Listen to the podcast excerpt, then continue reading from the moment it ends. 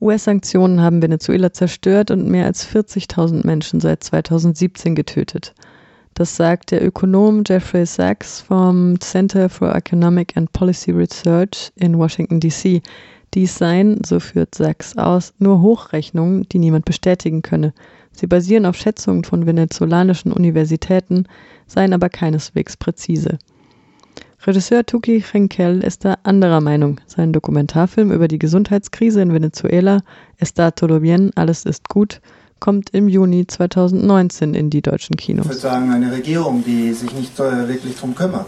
Also es gibt ja Mechanismen in dieser Krise, die hätte verhindert werden können, aber es passiert eben auf politischer Ebene nichts.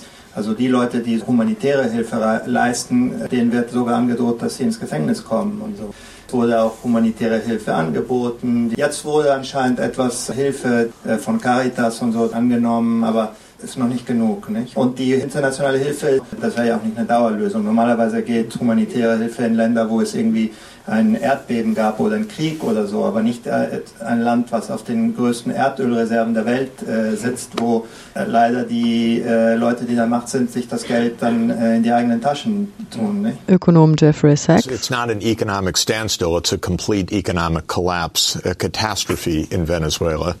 There was a crisis uh, for sure uh, before uh, Trump came to office.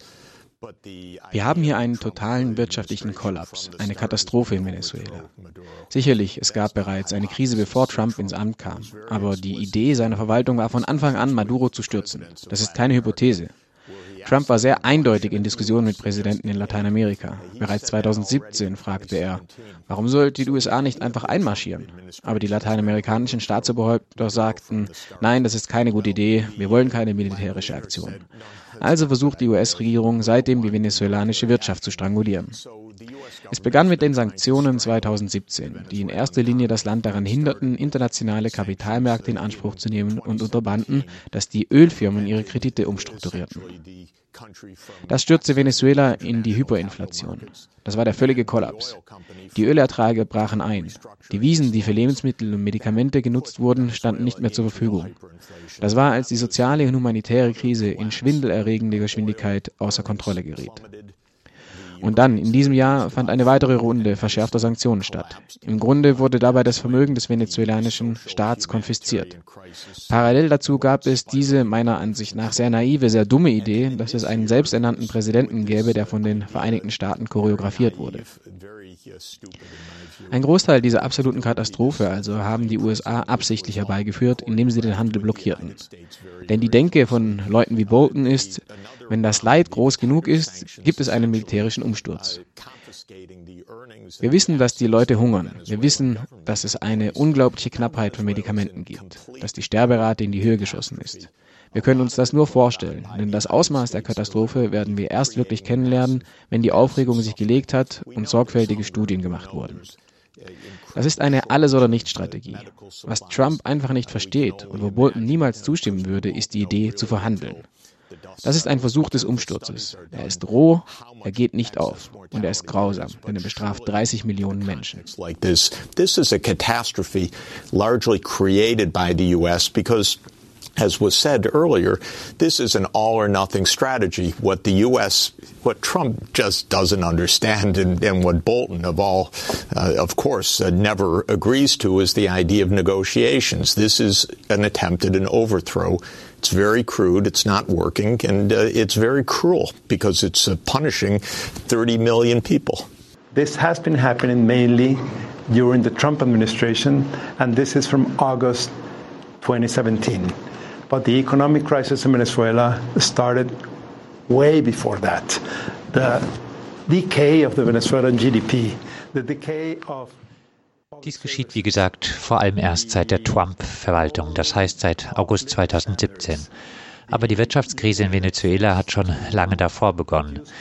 Der Verfall des venezolanischen Bruttoinlandsprodukts, der Verfall der öffentlichen Dienste, das Absinken des Lebensstandards, der begrenzte Zugang zu dem, was als Haupterrungenschaften der letzten Jahrzehnte von den Sanktionen gilt. Incompetent government, an extremely corrupt government, an increasingly authoritarian government on one side, and on the other side, we have this opposition backed by the United States with this constant threat of intervention. So we need to find a solution in which there is a possibility of, for the Venezuelan people to have a say and decide what they want for their country in a non-violent way. Das sagt Edgardo Landa von der Citizens Platform in Defense of the Constitution, der Bürgerinnenplattform für die Verteidigung der Verfassung in Venezuela. Landa nennt sich selbst einen kritischen Chavisten. Er ist emeritierter Professor an der Zentraluniversität in Venezuela. Als nächstes hören wir Moritz Krawinkel von Medico International. Auch er sieht einige der Probleme in Venezuela hausgemacht und nicht nur den US-Sanktionen geschuldet und beschreibt die Regierung als zunehmend autoritär. Der Staat versucht mit äh, Lebensmittelkörben, insbesondere in den armen Vierteln, den Menschen eine Grundversorgung zu gewährleisten und dadurch die, die Folgen der wirtschaftlichen Sanktionen auszugleichen, die sicher eine Rolle spielen. Also die USA haben 2015 zunächst gegen einzelne politische Funktionäre und später dann gegen das Land ähm, wirtschaftliche Sanktionen verhängt. Das spielt sicher eine Rolle in den Engpässen gerade und in den Schwierigkeiten, die Bevölkerung zu versorgen. Gleichzeitig, was die Regierung macht, ist eben, dass sie alle sozialen Folgen dieser Krise darauf abwälzen und die ganzen hausgemachten Probleme und die eigenen Anteile am Vorantreiben dieser Krise ausblendet. Und diese Lebensmittelkörbe, die, die sicher einen großen Anteil daran haben, dass es noch keinen Aufstand gegeben hat, sondern dass tatsächlich in den armen Vierteln es eine Grundversorgung gibt, immer noch für viele Menschen. Dennoch wird immer wieder auch der Vorwurf erhoben, dass diese Lebensmittelkörbe ein Mittel sind, um sich die politische Loyalität der Menschen zu erkaufen. Es ist klar, dass die Regierung sich in eine deutlich autoritäre Richtung entwickelt hat, dass die Ambivalenz des Chavismus einerseits eine Stärkung basisdemokratischer Elemente und andererseits eine deutliche Stärkung der Exekutive in der Person des Präsidenten sich stark vereinseitigt hat und dass ähm, die autoritären und obrigkeitsstaatlichen Elemente absolut überhand genommen haben und die zum Teil immer noch vorhandenen Ansätze basisdemokratischer Organisierung von oben einfach gelenkt werden. Bei den Demonstrationen jetzt, wie gesagt, auch das ist immer mit Vorsicht zu genießen, wer da welche Bilder zeigt. Da gab es ja schon jetzt diverse Auseinandersetzungen darum, auf welcher Demo denn jetzt welches Bild gemacht wurde und wie groß sie denn jetzt wirklich war. Ähnlich ist das natürlich auch mit der Gewalt durch, durch Polizei und Sicherheitskräfte. Es ist ambivalent auch da. Es gibt eine krasse Polizeigewalt in Venezuela. Gleichzeitig gibt es eine Opposition, die absolut nicht davor zurückschreckt, mit Gewalt auch gegen Chavez-Anhänger äh, vorzugehen. Du hast es schon gesagt, es ist im Grunde ein Witz, wenn die USA Gelder in Milliardenhöhe einfrieren, die auch genutzt werden könnten zur Versorgung der Bevölkerung und dann für ein paar Millionen Hilfsgüter an die Grenze stellt und sagt, die müsst ihr jetzt reinlassen. Also das ist eine politische Farce im Grunde. Also das ist klar zu deuten als, als Versuch, diese Regierung gewaltsam zu beseitigen. Ich glaube, das Entscheidende wäre tatsächlich ein Anerkennen, dass es eine humanitäre Krise gibt, dass die Regierung ihre Legitimation im Grunde verspielt hat und dass sie sich einlassen muss auf eine neue Neuformierung, Neubesinnung und ähm, dass gleichzeitig die Opposition einen Schritt zurück macht und tatsächlich eine demokratische Neuaushandlung ermöglicht darüber, wie die Zukunft des Landes weiter gestaltet werden kann. Der Abgeordnete der Regierungspartei PSUW, Vereinigte Sozialistische Partei Venezuelas, Hector Orlando Zambrano, der sich selbst als Chavisten bezeichnet, sagte im Gespräch mit den Kollegen von Raíces Nómades, han construido una matriz negativa sobre Venezuela. Wir haben es hier mit einer politischen Strategie des Präsidenten der Vereinigten Staaten zu tun. Die endgültige nordamerikanische Doktrin heißt, die venezolanische Regierung und Maduro stürzen, weil das für sie bedeutet, den Einfluss von China und Russland in Lateinamerika einzudämmen. Das sind die Hauptfeinde des nordamerikanischen Imperiums, zwei aufsteigende Großmächte auf internationalem Level. Venezuela ist dabei ein wesentlicher Widersacher in Lateinamerika. Zweitens, wir sind kurz vor einer Wahl. Der Imperator Trump muss seine Wiederwahl garantieren. Deshalb will er vor den Großmächten mit einer Trophäe dastehen, die ihm zu kandidieren erlaubt. Wir haben hier also eine geopolitische Komponente und eine wahlstrategische.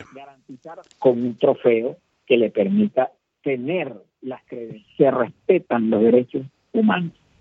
Y es el gobierno chavista y revolucionario quien ha diseñado una estrategia de defensa de los derechos humanos, violado de manera permanente por las potencias extranjeras. In Venezuela werden die Menschenrechte respektiert. Die revolutionären Chavistas verteidigen die Menschenrechte, die permanent von den ausländischen Großmächten verletzt werden, in diesem Fall den Imperialisten. Es gibt keine Pressefreiheit, so sagt man. Die Parteiführer der Opposition klagen den Präsidenten als Mörder an, als Diktator. Er sei krank und verrückt. Die venezolanische Opposition jedoch brennt Schulen nieder, Krankenhäuser, Tankstellen, Banken und sogar lebende Menschen, weil sie rote T-Shirts mit einem Bild von Maduro oder Chavez tragen.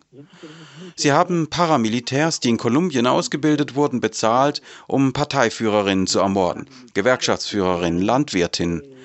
Kürzlich wurde ein Mordversuch mit einer Drohne unternommen. So wie es in Nicaragua passiert ist und in Bolivien. Wir haben viele Beispiele.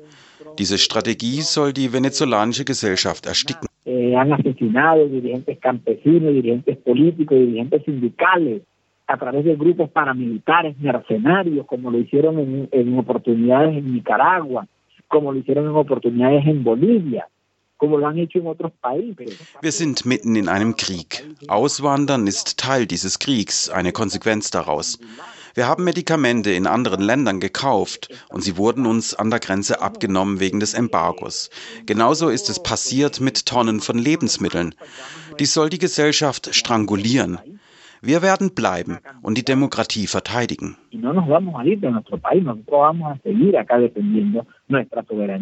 Eva Gollinger ist venezolanisch-US-amerikanische Journalistin. Sie hat als Rechtsberaterin für den ehemaligen venezolanischen Präsidenten Hugo Chavez gearbeitet. Natürlich gibt es viele Menschen in Venezuela, die auf einen Wechsel in ihrem Land hoffen, aber sie wollen dies nicht in Form eines Regimes, das von den USA unterstützt wird. Sie wollen nicht dieses rechtsextreme, aufgezwungene Regime, das nur auf ausländische Interessen bedacht ist. Das ist es ja, was wir gerade im Land beobachten beobachten. Ich glaube, das ist eine sehr gefährliche Situation in Venezuela. Es könnte gewaltsame Konflikte geben. Ohne die Unterstützung der Vereinigten Staaten hätten wir nicht dieses hohe Level an Chaos, das wir gerade im Land sehen. Auch die Sanktionen, die Venezuela auferlegt wurden, haben die humanitäre Krise nur weiter verschärft.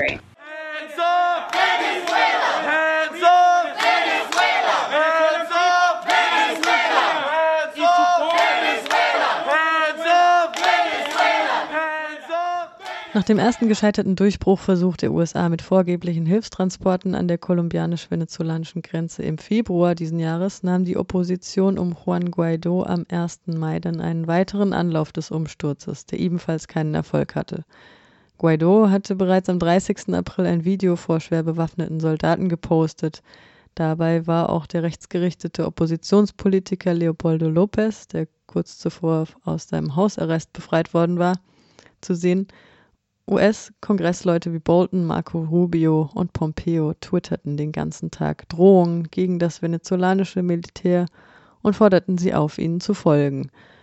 Guaido nannte die gescheiterte Aktion in seinem Video die finale Phase der Bemühungen, die Regierung Maduros zu stürzen. In dieser Woche will sich nun US-Außenminister Mike Pompeo mit dem russischen Amtskollegen Sergei Lavrov treffen, um über die Krise in Venezuela zu sprechen. Obviously there was a coup attempt. Uh, Guaido himself called it a coup. a coup in process, uh, and it failed. And it just shows, in my perspective, that the Venezuelan population doesn't want a violent solution. It doesn't want a solution that is through a coup. Das, was am 1. Mai hier in Venezuela passierte, war ein ganz offensichtlicher Putzversuch. Gaidao nennt es selbst so und er scheiterte. Das zeigt meiner Ansicht nach, dass die venezolanische Bevölkerung keine gewaltvolle Lösung will. Sie will keinen militärischen Coup und keine US-Intervention. Es ist notwendig, dass beide Seiten anerkennen, dass sie die andere nicht besiegen können.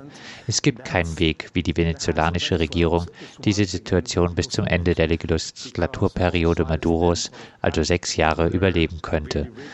Denn die Wirtschaft bricht zusammen. Die Bevölkerung ist in einer wirklich dramatischen Situation. Fast vier Millionen Menschen haben das Land verlassen. Das ist ein unglaubliches politisches Statement. Die Leute ertragen die Situation nicht mehr. Es muss eine Alternative her. Und diese Alternative kann kein Putsch sein, keine US-Intervention, keine Gewalt. Government can survive till the end of the Maduro government in terms of the, his six-year period because the economy is collapsing. People are in a really dramatic situation. It's almost 4 million people that have left the country. This is a, an incredible political statement. People really can't stand this situation anymore, and there has to be an alternative. Um, but this alternative can't be a coup, it can't be a US intervention, it can't be. Am 1. Mai gingen Gerüchte herum, Maduro hätte das Land verlassen. Wir hören Carlos Ron, den venezolanischen Vizeminister für Auswärtige Beziehungen für Nordamerika. Außerdem Edgardo Lander, venezolanischer Soziologe und Teil der Bürgerinnenplattform für die Verteidigung der Verfassung. Thank you very much for the invitation. Uh, first of all, I think uh ich denke, die Version aus Washington ist lächerlich, denn Präsident Maduro hat klargemacht, dass er den Willen der venezolanischen Bevölkerung nicht verraten wird und einfach das Land verlässt wegen des Drucks der USA. Dann gibt es noch dieses weit verbreitete Missverständnis, dass er bereit ist, ein Flugzeug zu besteigen, dann aber einen Anruf aus Russland erhält und dies ihn aufhält. Ich glaube, das ist lediglich eine Ausrede gescheiterter US-Politik.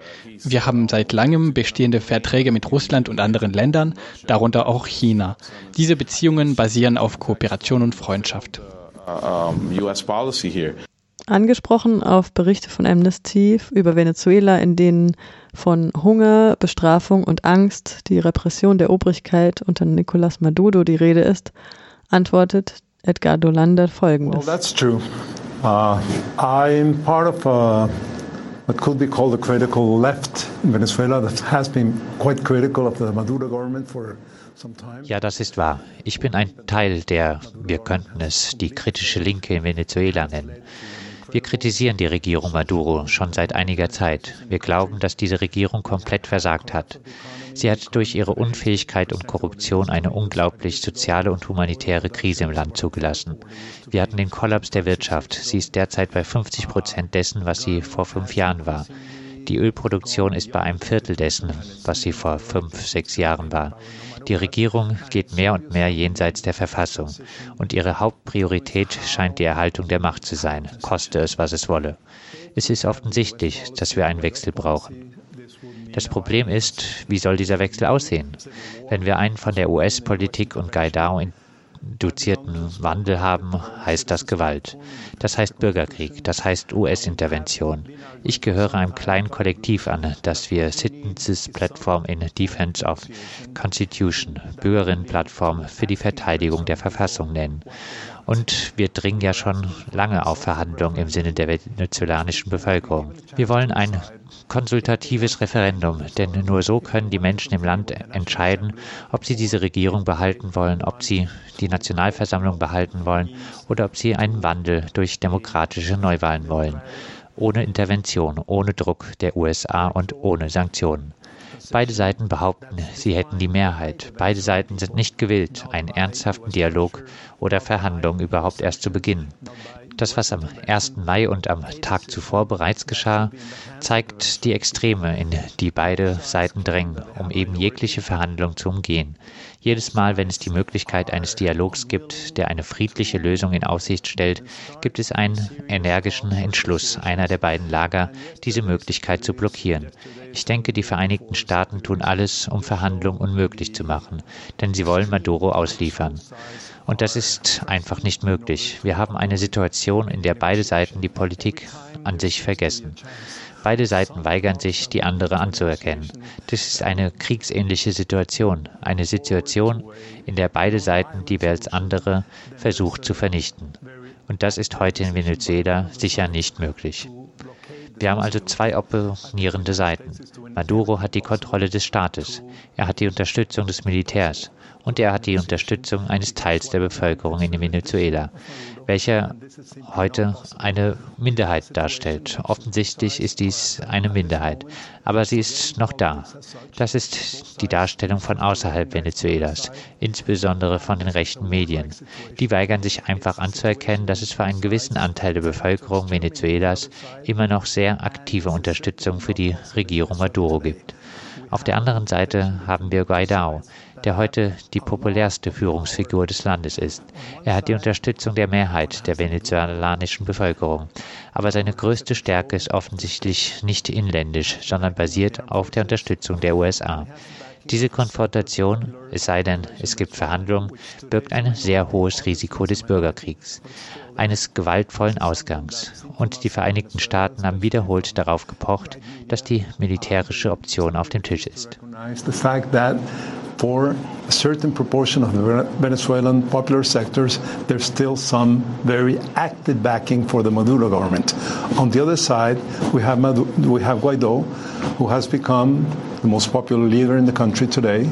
He has backing of the today I can say that it's a majority of the Venezuelan population, but his main strength obviously is not internal, but it is U.S. backing.